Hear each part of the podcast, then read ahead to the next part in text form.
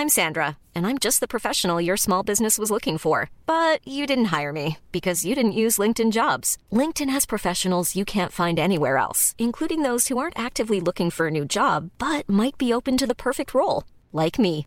In a given month, over 70% of LinkedIn users don't visit other leading job sites. So if you're not looking on LinkedIn, you'll miss out on great candidates like Sandra. Start hiring professionals like a professional. Post your free job on linkedin.com/people today. Este programa está patrocinado por todos ustedes.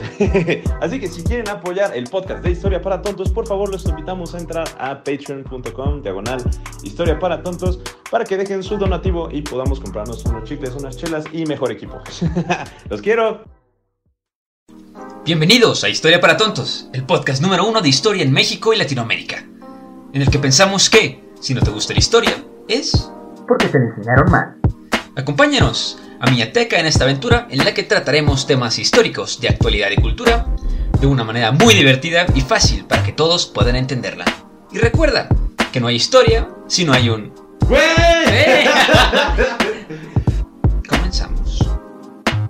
Hey, ¿qué tal? ¿Cómo están muchachones? Bienvenidos a otro bonito capítulo de Historia para Tontos en el que dos carnales bien parecidos platicamos de historia para hacerlo un poquito más interesante. Como siempre me presento, soy Iker y el día de hoy me encuentro solo. Solo, solín, solito y hoy soledad, claro que sí. Porque pues me toca presentarles a todos ustedes una bonita microhistoria. Claro que sí, este, este capítulo ahí hibridón, medio extraño que viene entre capítulos, que a veces lo hace Teca, que a veces lo hago yo, que a veces lo hacemos juntos. Pero pues el día de hoy, como se darán cuenta, el, el guapetón de Teca no se encuentra conmigo. ¿Por qué?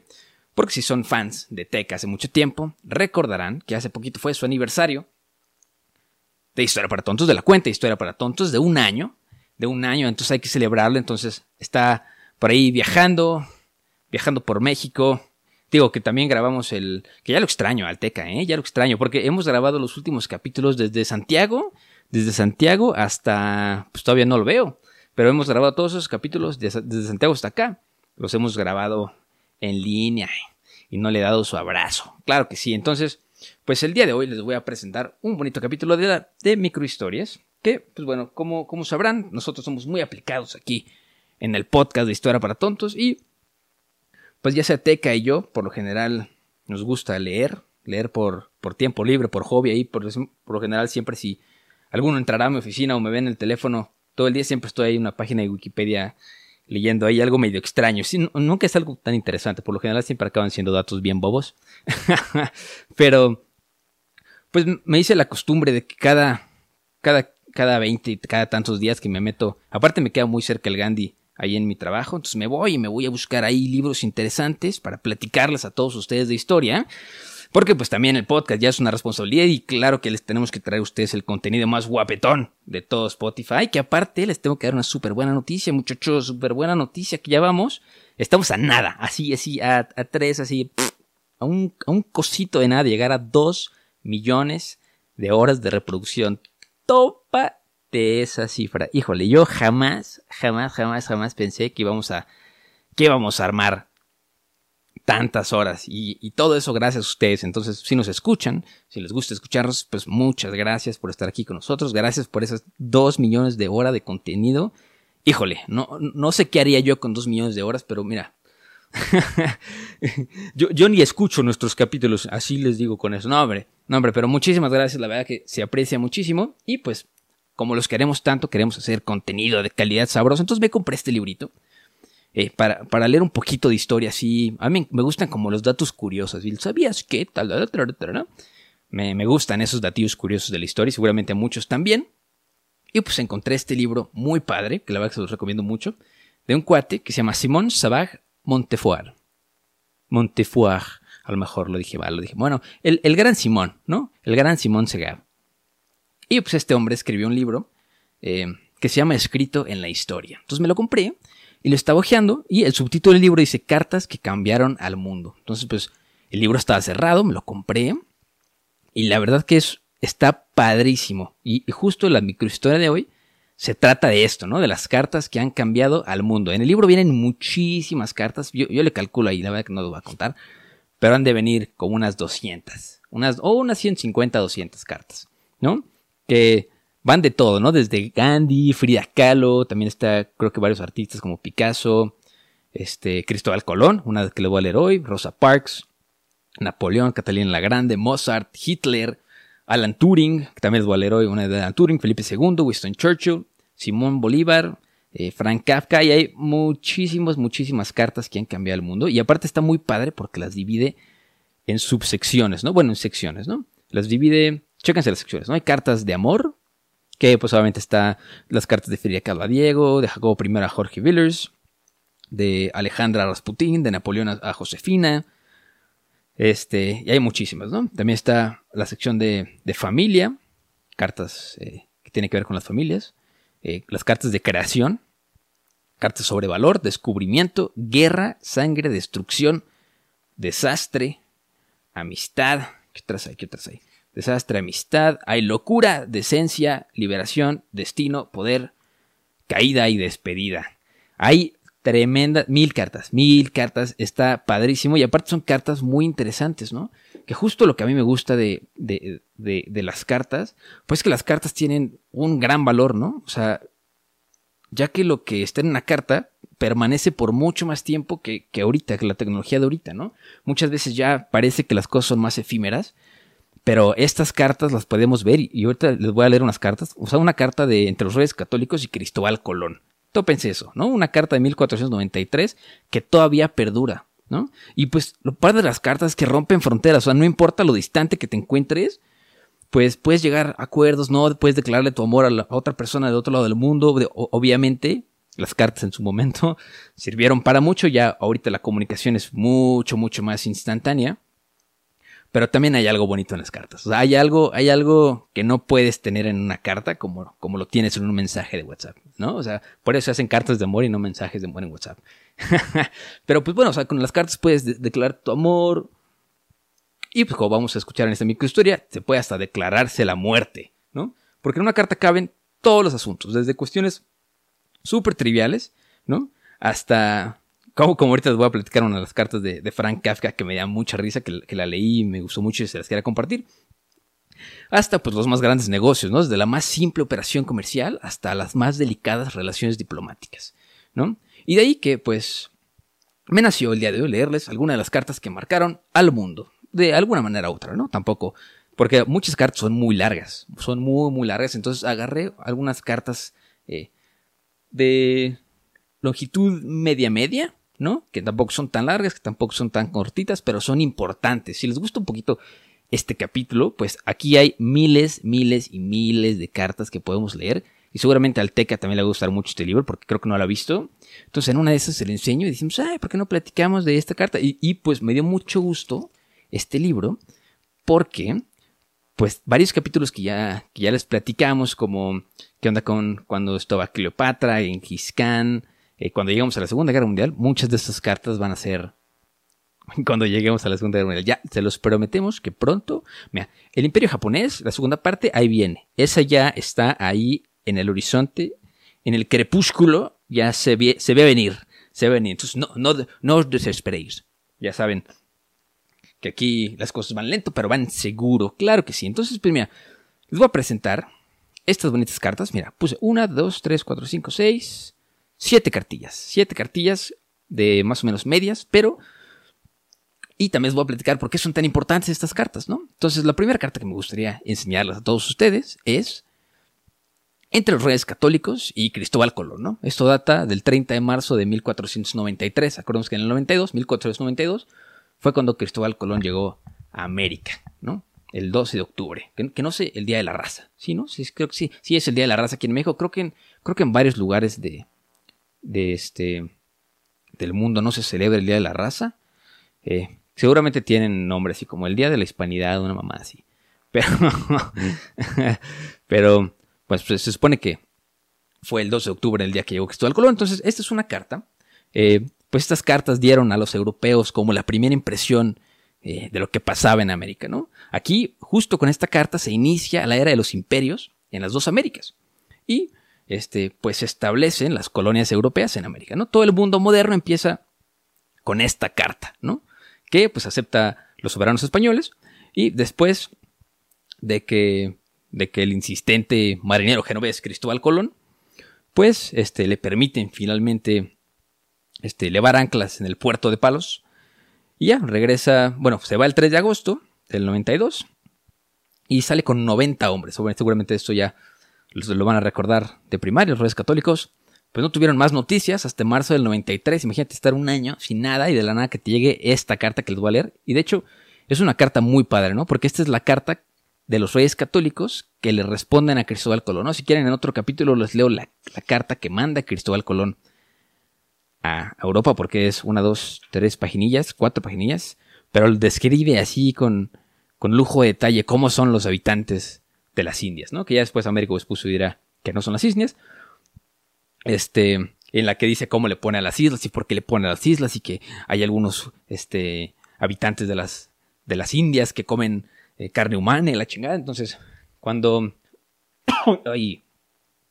Si, si les gusta este capítulo, en el siguiente capítulo les leo la carta de Cristóbal Colón a, a Fernando y a Isabel, los reyes católicos. Pero bueno, esta el 30 de marzo, que sale esta carta, eh, en la que le incitan a, Cristóbal Colón a regresar en chinga. Así le dicen, Don Cristóbal Colón, nuestro almirante, así lo voy a leer con Don Cristóbal Colón, nuestro almirante de la mar.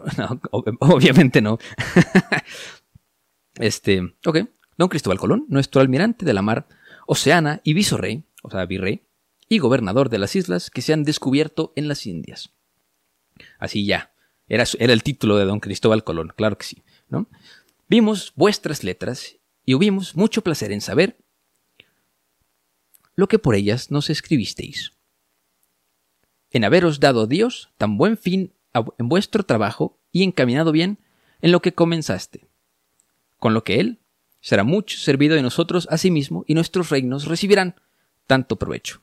Placerá a Dios que, acuérdense que es como proto español medio extraño. Bueno, no proto-español, ya era español, nada más que el lenguaje evolucionado. Y pues placerá a Dios que, además de lo que en esto le servís, por ello recibáis de nos, o sea, de nosotros, muchas mercedes, las cuales, creed que vos harán como vuestros servicios y trabajos lo merecen. Y porque queremos que lo que habéis comenzado con la ayuda de Dios se continúe y llevar adelante, deseamos que nuestra, que vuestra venida fuese luego. O sea, de inmediato. O sea, en este preciso momento te agarras el Uber papacito y te vienes para acá. Por ende, nuestro servicio os instamos a que des la mayor prisa que pudieres en vuestra venida para que con tiempo se provea todo lo que es menester. ¿Por qué creen? ¿Por qué creen que los reyes católicos Fernando e Isabel le dijeron a Cristóbal te regresas en este preciso momento queremos platicar contigo? Ah, pues porque fue lo que Cristóbal Colón les escribió en la primera carta. Ah, si quieren saber qué hay en la primera carta, eh, pues pueden comprarse el libro de Simón Sebag o pues darle mucho amor a este capítulo y en el siguiente capítulo les leo lo que Cristóbal Colón, ya, ya le metí mucho hype, ya le metí mucho hype, ahora lo voy a tener que leer. Pero en este capítulo no. ¿A qué dijeron? ¿Qué dijeron? ¿Que, ¿Que soy fácil de corromper? Claro que no, claro que no, muchachones. Pero bueno, esa es una de las cartas que cambió el mundo justo por lo mismo, porque da del primer aviso de que aquí hay algo y podemos hacer hacer uso. Y como les platicé al principio, pues es como el inicio de la era colonial eh, del imperio español. Pero bueno, en América, claro está, en América, en América, ¿no? La segunda, la segunda bonita carta que encontré en este libro, que está relativamente cortita para poder platicársela a todos ustedes, está bajo la sección de guerra. ¿no? La primera fue de descubrimiento con Cristóbal Colón y esta está bajo la sección de guerra. Quería platicarles una cada una, pero neta es un chingo. Y pues luego las microhistorias se nos van a macrohistorias, a historias normales. Entonces, digo, yo no tengo problema de hablar con ustedes, me encanta que estén aquí, todo el mundo escuchándome tan atentamente. No, no Pero bueno, la segunda, la segunda carta eh, la escribe Napoleón, ¿no? está en la guerra. Y Napoleón le escribe a Josefina el 3 de diciembre de 1805, ¿no? Esta es una carta de, pues, un hombre, Napoleón, que acaba de derrotar a los emperadores de Rusia y Austria, y es, pues en ese momento, el, amo de Europa, ¿no? O sea, no se podía decir más de este hombre, en ese momento controlaba toda Europa, y pues esta carta la escribe en el campo de batalla en Austerlitz, y Napoleón garabatea esta nota para su esposa Josefina, y la manda a mandar, ¿no? la manda a mandarla, sí, la manda la carta. y, pues bueno, dice así la carta de Napoleón. A la emperatriz de Estrasburgo. Os he enviado a Lebrun desde el campo de batalla. He derrotado al ejército ruso y austriaco, encabezado por los dos emperadores. Estoy algo cansado porque he pasado ocho días vivaqueando al descubierto y las noches han sido bastante frías. Topes esta padrotada, estuvo cabrón. Pasaré la noche en el palacio del príncipe Kaunitz, donde espero dormir dos o tres horas. El ejército ruso no está derrotado, sino destruido. Os besa Napoleón. Ay, o sea, imagínate decir eso. Ah, ¿sabes qué? Pues estoy en Austerlitz, acabo de chingarme al ejército ruso. Pues bueno, hoy, hoy voy a pasar la noche en el palacio del príncipe Kaunitz. Me voy a dormir ahí unas dos, tres horitas en un cuartillo que me voy a robar. Y pues mi amor, te informo que el ejército ruso no está derrotado, sino destruido. Yo creo que este tipo de cartas y de mensajes jamás las vamos a volver a ver en la vida. O sea, no creo que... O sea, estas cartas ya se acabaron. Ya jamás va a haber otra cosa escrita así, de verdad. o sea, nadie va a poder mandarle un mensaje a su esposa y decir, oye amor, ¿cómo, ¿cómo la ves? El día de hoy tomamos Estados Unidos y me voy a quedar a dormir en la oficina Oval, en la Casa Blanca. Nos vemos mañana. ¿Se imaginan? ¿Se imaginan eso? estuvo, estuvo bien padre. Me gustó, me gustó mucho esa carta. Que digo, que muchas de las cartas que, que elegí el día de hoy no fue por o sea, la carga histórica que tenían, sino pues me gustaría leerles más, ¿no? Leerles más, más cartas y explicarles por qué son tan interesantes. Este, y esto es como un protocapítulo. Si les gusta, pues hacemos más. Pero hay muchas cartas que son muy, muy largas entonces, este, pues me gustaría, denle amor, denle amor. Aquí tenemos otra bonita carta, la tercera carta. Eh, la escribió Joseph Broz, o sea, Tito, le decían Tito, y de, Tito a Joseph Stalin en 1948, ¿no? Unos años ya pasados de que terminó la Segunda Guerra Mundial, y esta está debajo del subtítulo, bueno, de la sección de sangre. Y pues esta es la carta que aterró al líder más terrorífico de los tiempos modernos, eh, obviamente Joseph Stalin, refiriéndose a Joseph Stalin, cuando pues se abre este cisma entre dos aliados comunistas, que era la URSS y Yugoslavia en ese entonces, pues el líder soviético cuenta con que el país pequeño este, se iba a doblegar hacia la Unión Soviética, ¿no? O sea, Joseph Stalin lo que quería es que Yugoslavia estuviera bajo el yugo del poder de la Unión Soviética y pues en cambio el mariscal Tito eh, desafía a Stalin y obviamente le manda esta carta que les voy a leer a continuación, pues la neta que le da que le da terror, o sea, no le da terror, pero pues le da cólera al pobre al pobre Stalin, le da se enoja mucho porque van a ver lo que le dice, ¿no? Pues eh, Stalin manda a asesinar al presidente de Yugoslavia, pero pues los sicarios que lo mandan, que, que van a matarlo, los asesinos, fracasan una y otra y otra y otra y otra vez. Entonces al final, pues este, el gran Tito le envía una nota a Stalin, este, que obviamente, supuestamente hay muchas cartas de Stalin aquí, que nos cuenta el autor en este libro, que pues guardaba, guardaba esta carta con otras cartas especiales en, en su escritorio en todo momento y en su, en su bóveda personal, y ya no fue hasta su muerte que publicaron estas cartas, o mucho después, y este, y así nos enteramos de que esto pasó, ¿no? Este, pero bueno, la carta, eh, funcionó. Stalin dejó de mandarle asesinos al pobre Tito y la carta leía esto, ¿no? Decía, güey, ya deja de enviar gente a matarme. Yo le puse el güey, ¿no? No le puso el güey, ¿sabes? deja de enviar gente a matarme. Ya hemos capturado a cinco. Uno con una bomba, otro con un fusil. Si no paras de enviarme asesinos, yo enviaré a Moscú uno muy rápido y desde luego que no hará falta que envíe otro. ya, güey, o sea, ya cachemos a tus güeyes, están bien bobos. Ya no mandes más. y así, y así fue como. Digo, no, no, sé qué habrá sentido estar en ese momento, pero. Seguramente el, encargado de mandar los asesinos lo, lo mandaron al gulag.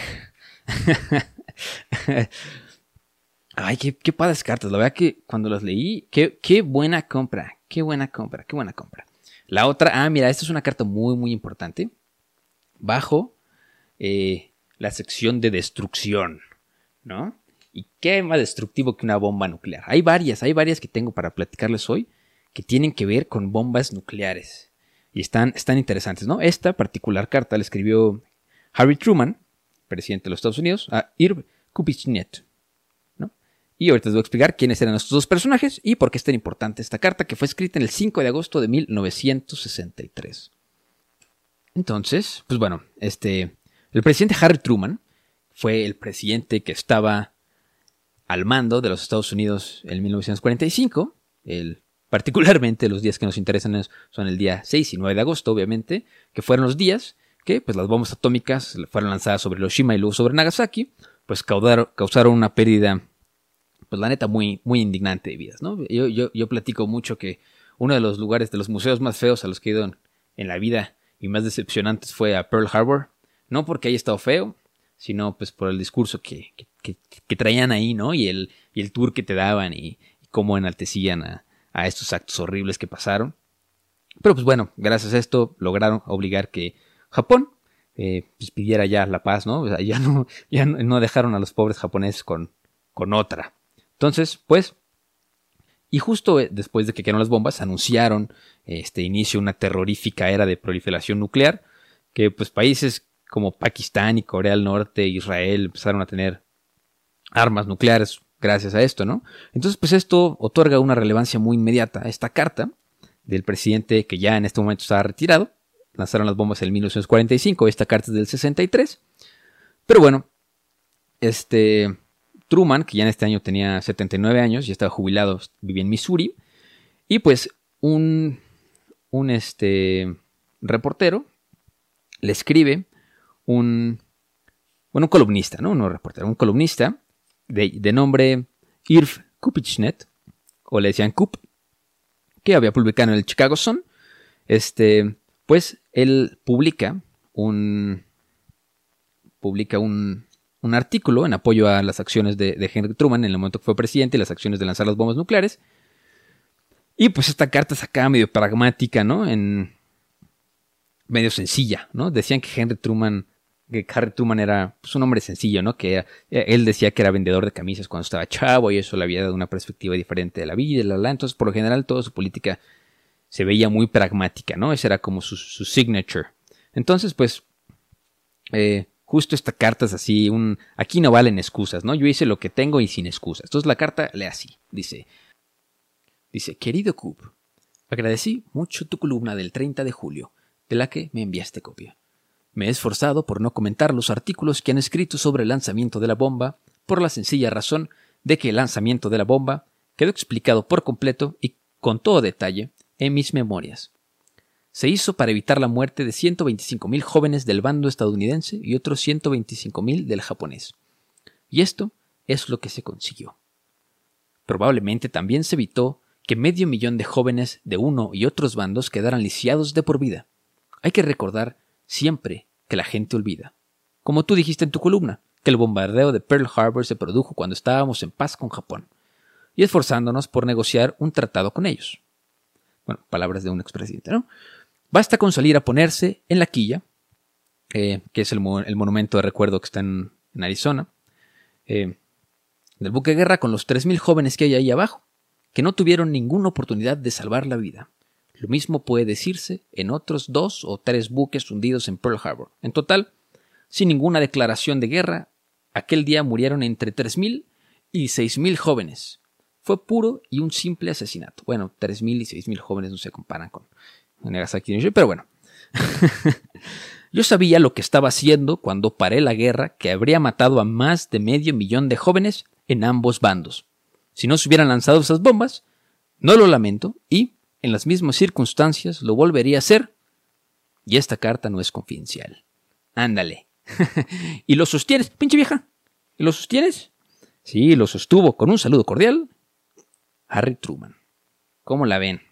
¿Cómo lo ven? Es, es, que esta frase es impresionante, ¿no? No lo lamento y en las mismas circunstancias lo volvería a hacer. Ok, ok, ok.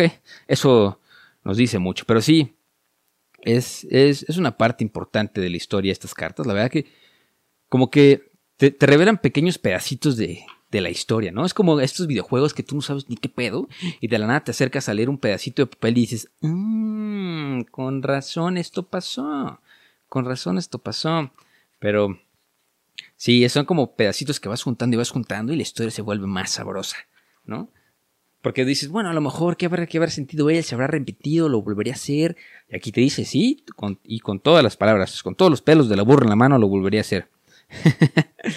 este también está bien chida. Esta es una carta debajo del capítulo de poder, la carta de poder.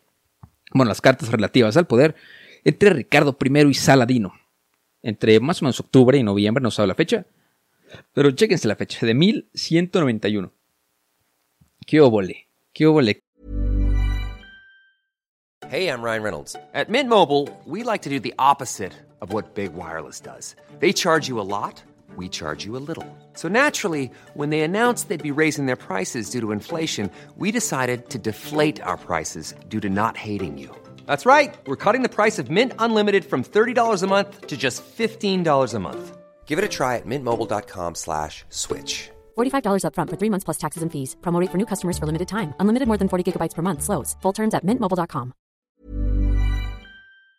Con la cartilla.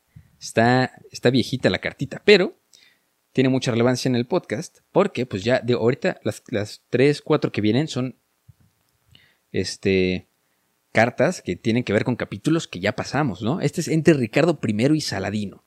Entonces, pues bueno, aquí hay, un intento de negociar pues, un proceso de paz, ¿no? Repartiendo Tierra Santa a finales del siglo XII. Acuérdense que, que en estas épocas estaban todas las cruzadas, ¿no? Seguramente vamos a hacer el segundo capítulo de las cruzadas porque a Teca le maman las cruzadas. Entonces, e, eso seguro lo van a tener segurísimo y pronto, ¿no? Entonces, bueno, en esta época Saladino, que era el sultán, el sultán islámico, que estaba en Siria y en Egipto, y él era, de origen kurdo. Después a lo mejor también platicaremos de los kurdos. Ya tengo que dejar de decir que vamos a platicar de quién se qué, porque ya me di cuenta que hay varios de ustedes que llevan listas. Y, y, después me las ponen y me siento bien feo. siento que jamás vamos a terminar. Pero bueno. Entonces, aquí se querían repartir Tierra Santa, ¿no? Y pues sin embargo, este, no habían conseguido retomar la ciudad de Arce, que está ahí cerquita, ¿no? Donde habían desembarcado una nueva cruzada. Sea, justo querían retomar esa tierra, pues para que ya no llegaran más cruzados, ¿no? Entonces, pues llegó el formidable guerrero eh, Ricardo I de Inglaterra, Ricardo Corazón de León, y pues este, ahí habían combatido hasta quedar tablas, ¿no? Y los dos se proponen compartir el territorio del actual Estado de Israel.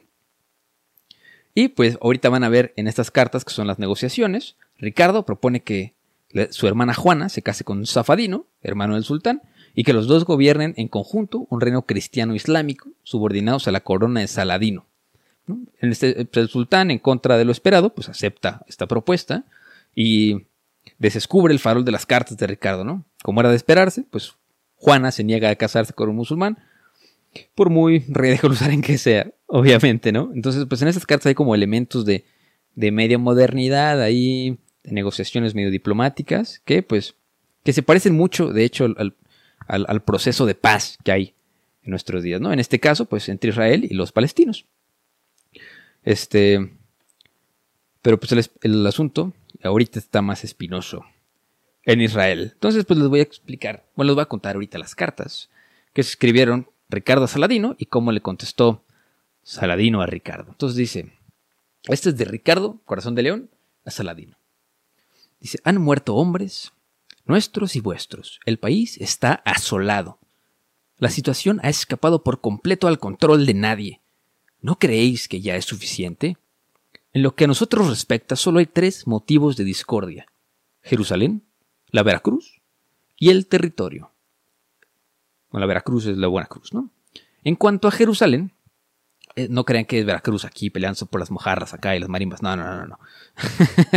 en cuanto a Jerusalén, es nuestro lugar de devoción y nunca renunciaremos a él, aunque tengamos que luchar hasta el último hombre sobre el territorio. Tan solo queremos que se nos cedan las tierras situadas al oeste del Jordán. Ah, todo, ¿no? Sí, es Jordania, bien verga. Y en cuanto a la cruz, para que vos es tan solo un trozo de madera, mientras que para nosotros tienen un valor inestimable. Que el sultán no las que el sultán no los dé y pongamos fin a esta batalla agotadora. Pues ¿No querías más, hijo de tu pinche madre? Danos la parte del oeste del Jordán, que es la parte fértil, y tú te quedas con el desierto. Ah, y de paso nos das la cruz de Jesucristo. Y pues así le contesta Saladino a Ricardo, le dice, bueno, Jerusalén es tan sacra para nosotros como para vosotros. Y más aún, puesto que es la escena del viaje de nuestro profeta. Y el lugar donde nuestro pueblo debe reunirse en el último día. No penséis que nos retiraremos, ni que podemos ceder en esta materia. En cuanto a la tierra, para empezar, era nuestra y vosotros la invadisteis. No, la habráis tomado de no saber. Dice, no la habrías tomado, ok, ok, que está en español acá medio raro, no la habrías tomado de, haber, de no haber sido por la debilidad de los musulmanes que entonces la tenían. Pero mientras dure esta guerra, no permita Dios que pongáis ni una piedra en ella, y sobre la cruz, disponer de ella nos representa una ventaja, y no le entregaremos salvo que con ello el Islam se beneficie de algún modo. Ándale. And seguramente esta parte de la historia la vamos a tocar en otro capítulo de las cruzadas, pero ya, ya vimos personajes de la guerra de las rosas, como eh, o sea, ya, ya, sabemos de dónde viene todo este show, todo este show.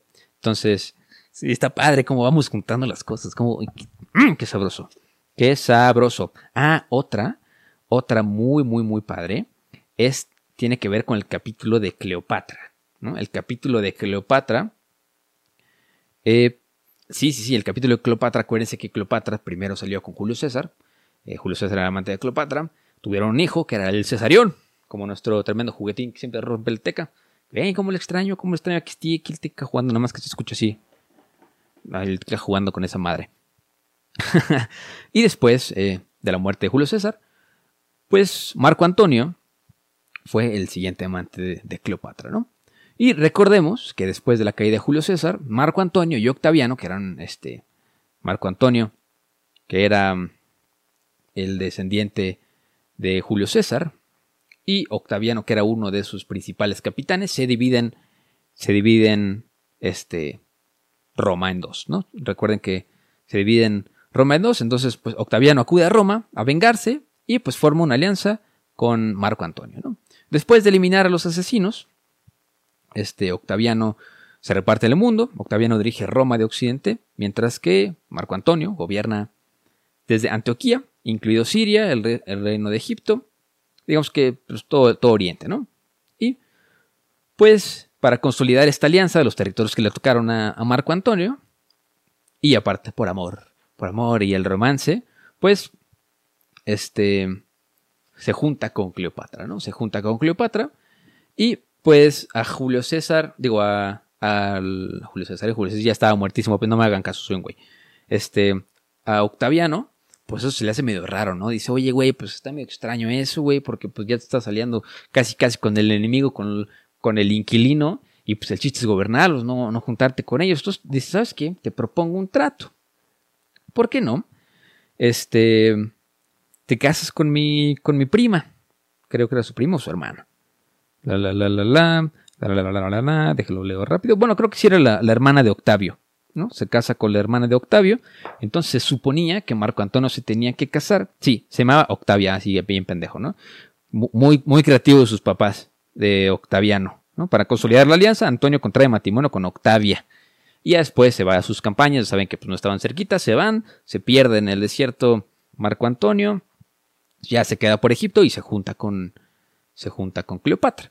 Entonces, pues Octaviano llega y le dice, oye, brother, pues acuérdate que yo te di a mi hermana, ¿no? Porque casi casi se la dio, ¿no? En ese momento no escogían las pobres muchachos con quien se casaban.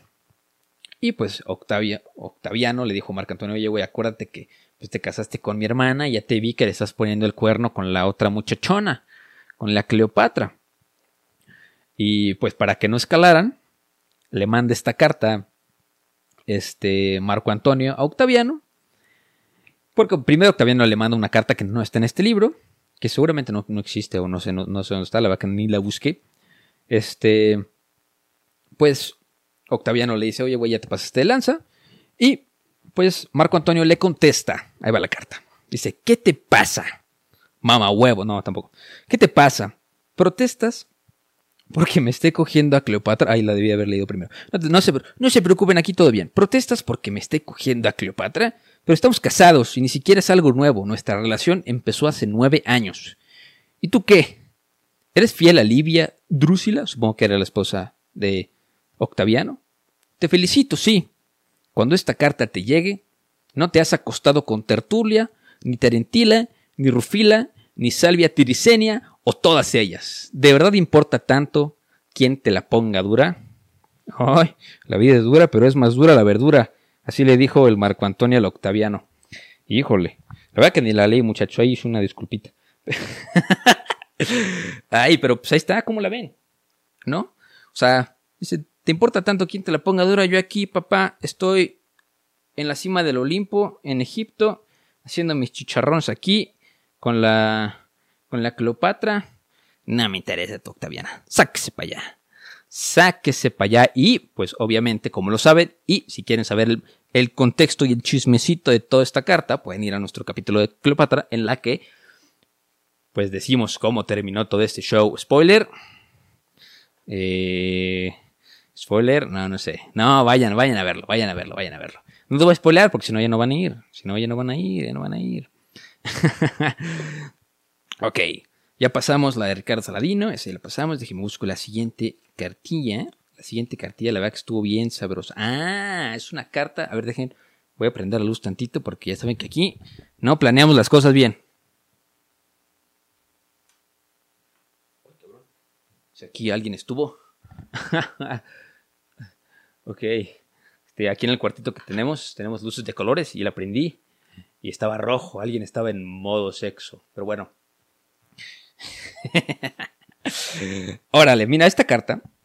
Se los voy a platicar. Esta carta es una, una carta más para acá que para allá, ¿no? Esta carta data del 24 de mayo del 2018. ¿De quién creen? ¿De quién creen? ¿Qué habrá pasado en el 2018?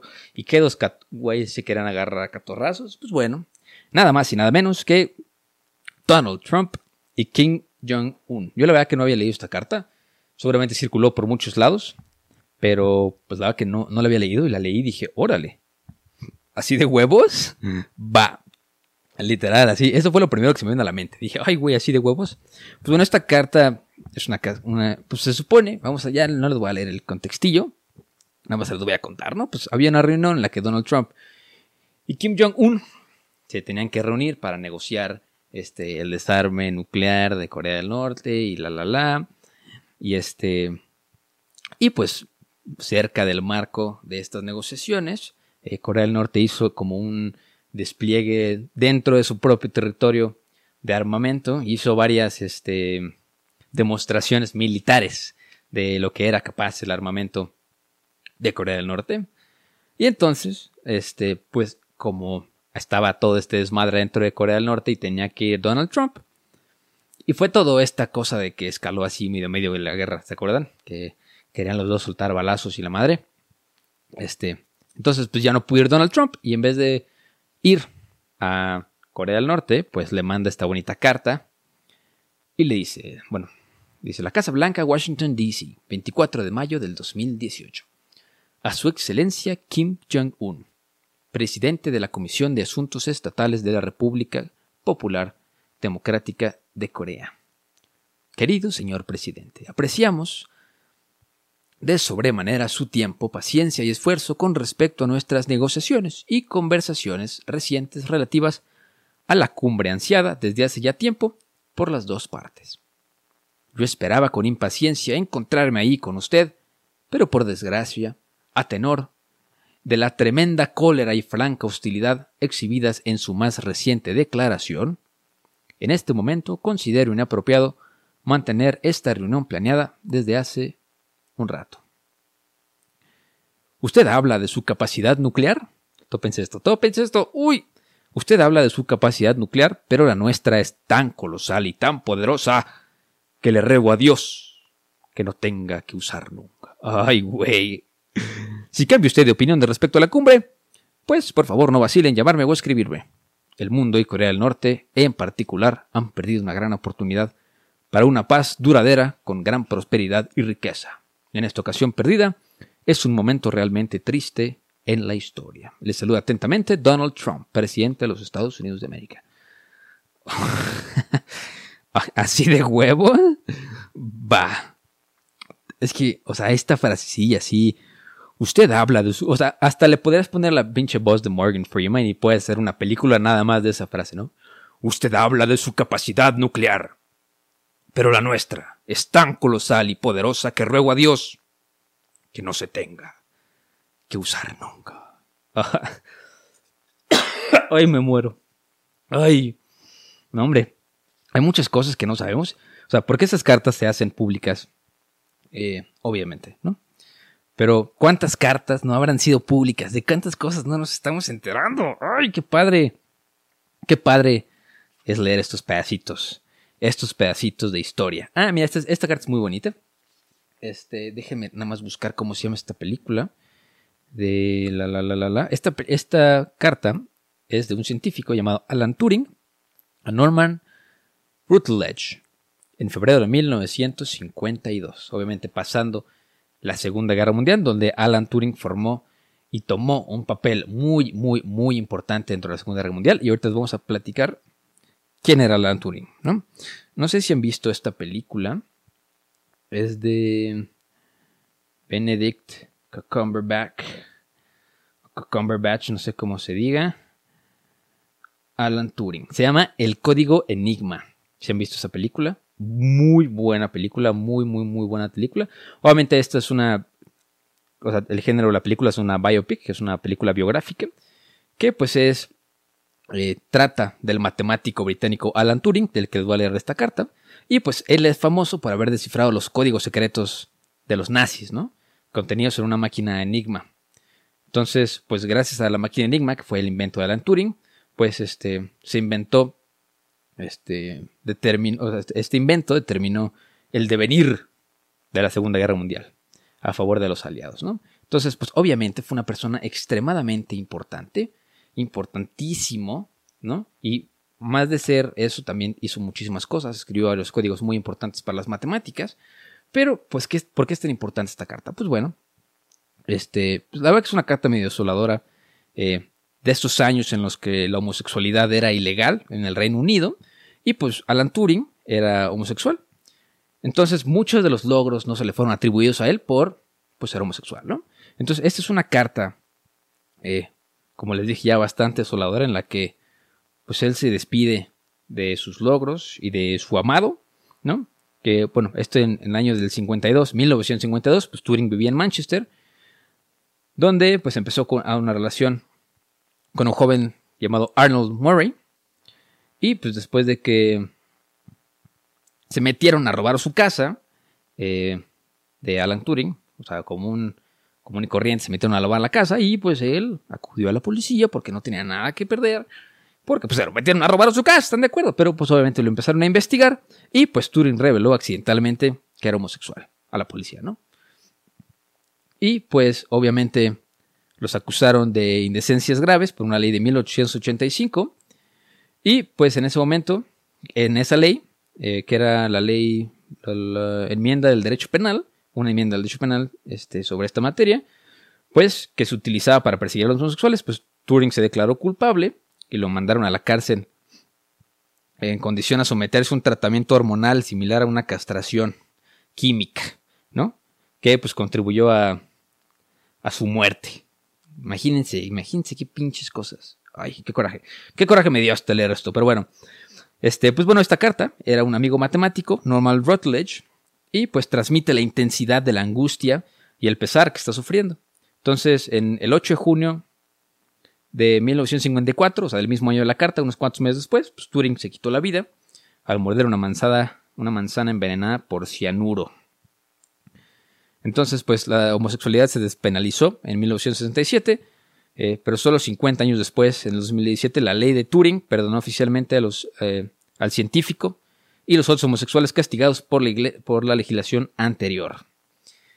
Entonces, pues así les va, ahí les va esta triste carta que dice así, mi querido Norman, me he metido en la clase de problemas cuya posibilidad no me pasaba por alto aunque por lo general había calculado su probabilidad en torno de 10 a 1 en contra. Dentro de poco me declararé culpable de una acusación de delitos sexuales con un joven. La historia de cómo se descubrió es larga y fascinante. Algún día la referiré con brevedad, pero ahora no tengo el tiempo necesario.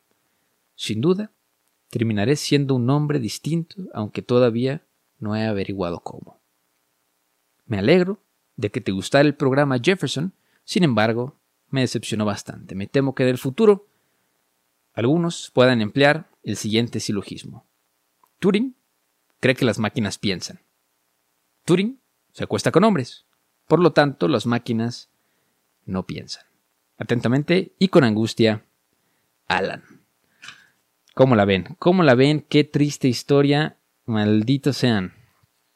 ¿Cómo, cómo han cambiado las cosas? Y no son sin, sin, estas cartas, la verdad que son tan...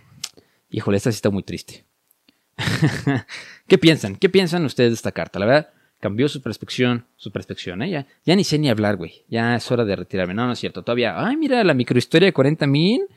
Qué ofertón, amigos. Se llevaron una. Ah, mira, vamos a cerrar con broche de oro. Vamos a cerrar con broche de oro. Una bastante chistosa, que, pero también está triste. Pero eh, a mí me dio mucha risa. Este, pues por, por. Hice como el port hacia la actualidad y pues es algo que haría yo, la neta, ¿no? Esta carta le escribió Franz Kafka, que era este, un un autor muy famoso de la, literatura universal, que escribió libros como La Metamorfosis, El Camino, varios libros muy, muy, muy importantes en la literatura universal. Y pues, entre los temas que escribió Frank Kafka, escribió sobre la alienación, secretismo, la persecución, este, él odiaba así la burocracia, este, en todo el rigor de la palabra. Y pues esta es la última carta que escribió a su mejor amigo Max Brod. Este, que pues Max Brod lo encontramos en la mayoría de las de las ay güey me estoy muriendo este de las obras de Frank Kafka. Y pues ¿por qué? pues bueno este él era Frank Kafka era un mujeriego incorregible al mismo tiempo lo, atormentaba el temor al fracaso sexual igualmente al literario. O sea él no le gustaba el fracaso en lo absoluto en, en todo el sentido de la palabra. Entonces pues él destruyó el 90% de sus escritos, porque muchos de ellos platicaban sobre estos temas, ¿no? De que eh, su, el castillo, que era, pues, era un, el protagonista era un mujeriego irreconocible, que pues él se, se ponía a él como el protagonista, ¿no? Y pues también eh, ponía todos sus miedos en bandeja de plata para que todos los vieran, ¿no? Entonces, pues él destruye el 90% de sus escritos porque ya se veía venir su muerte, ¿no? Le murió de una tuberculosis eh, creo que la, este, pues se murió de tuberculosis, y pues cuando la tuberculosis ya lo estaba matando, le manda esta carta a Broad, dice que le prenda fuego a todas sus obras, pues porque creían que estas cartas iban a arruinar su reputación literaria, ¿no? Y pues a lo que Broad no hizo caso, porque pues sabía el potencial de su amigo, y entre 1929 al 33 pues fueron dando a conocer las obras que generaron el, el objetivo kafkiano, ¿no? Gracias a, a Max Brod es que tenemos a Frank Kafka como hoy uno de los más importantes literatos de la historia. Entonces, digo, la carta es muy triste, ¿no? Dice, querido Max, mi última petición, todo lo que he dejado, ya sean cuadernos, manuscritos, cartas, mías o de terceros, esbozos y demás, todo debe quemarse sin leerse y hasta la última página. E igualmente todos los escritos o notas mías que puedas tener tú, u otras personas, a quienes debes pedírselo en mi nombre. Aquellas cartas que no te entreguen, por lo menos que las quemen sin excepción quienes las posean. Atentamente, Franz Kafka. Teca, si me muero, borra mi historial, por favor. Así. que, quede, que quede ya escrito, que quede ya plasmado en la historia. Teca, mapita con ojos y cara de TikTok. Si me muero mañana, te metes a mi Reddit y borras todo. Ya, listo. Ya que quedó quedó postrado para antigüedad. Es una carta muy triste, pues siempre alguien despidiéndose de la vida, porque recordemos que nada más tenemos una. Siempre es algo triste, pero, pero las circunstancias en lo que lo hizo Franz Kafka me dio mucha risa. Y bueno, la verdad que ahí queda la pregunta, ¿no? De que si se hubiera, ¿qué hubieran hecho ustedes si hubieran sido el mejor amigo de Franz Kafka? ¿No? O sea, si ustedes tienen, le tienen fe a la literatura de su amigo, ¿la publicarían? O le serían fiel a su último deseo. Híjole, yo, yo no sé, yo no sé, yo no sé qué hubiera hecho, la neta. Si yo tuviera así, si el Gary me dijera, oye, bro, ¿qué pedo? No, no publiques nada de esto, ya, me voy a petatear. y veo que son buenos, no, no sabría qué hacer. ¿Qué harían ustedes? ¿Qué harían? Obviamente les vamos a poner en las, en la... Ya voy a actualizar el Instagram. Me faltan dos show notes. Pero también les vamos a poner, este es el tercer show note. Les voy a poner la foto de todos los personajes que salen aquí.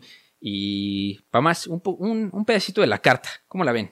¿Cómo la ven ahí en, en el Instagram? Y obviamente les voy a poner el libro para que lo vean, para que lo sigan. También en los comentarios de todo. Dale manita arriba, suscríbanse. Ya estamos en Apple Podcast, muchachos. Acuérdense que ya estamos en Apple Podcast y ya vamos a llegar a 2 billones de horas de stream. Tópense. O sea, estamos en el número 7 de México. A un paso más y llegamos al creativo. Imagina- uy, imagínate eso. Yo, yo, muchas gracias, muchachos. De verdad que no seríamos nada sin ustedes.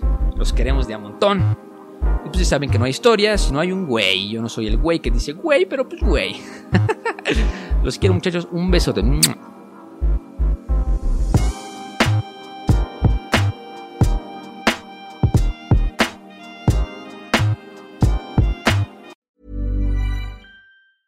Hey, folks, I'm Mark Marin from the WTF Podcast, and this episode is brought to you by Kleenex Ultra Soft Tissues, your ally to help tackle your allergy symptoms this season. I love the change of seasons, but nobody loves pollen and all those other things floating in the air that make you sneeze during this nice weather. Kleenex Ultra Soft Tissues are hypoallergenic and allergist approved, so fight back against watery eyes and runny noses without worrying about irritating your skin. For this allergy season, grab Kleenex and face allergies head on.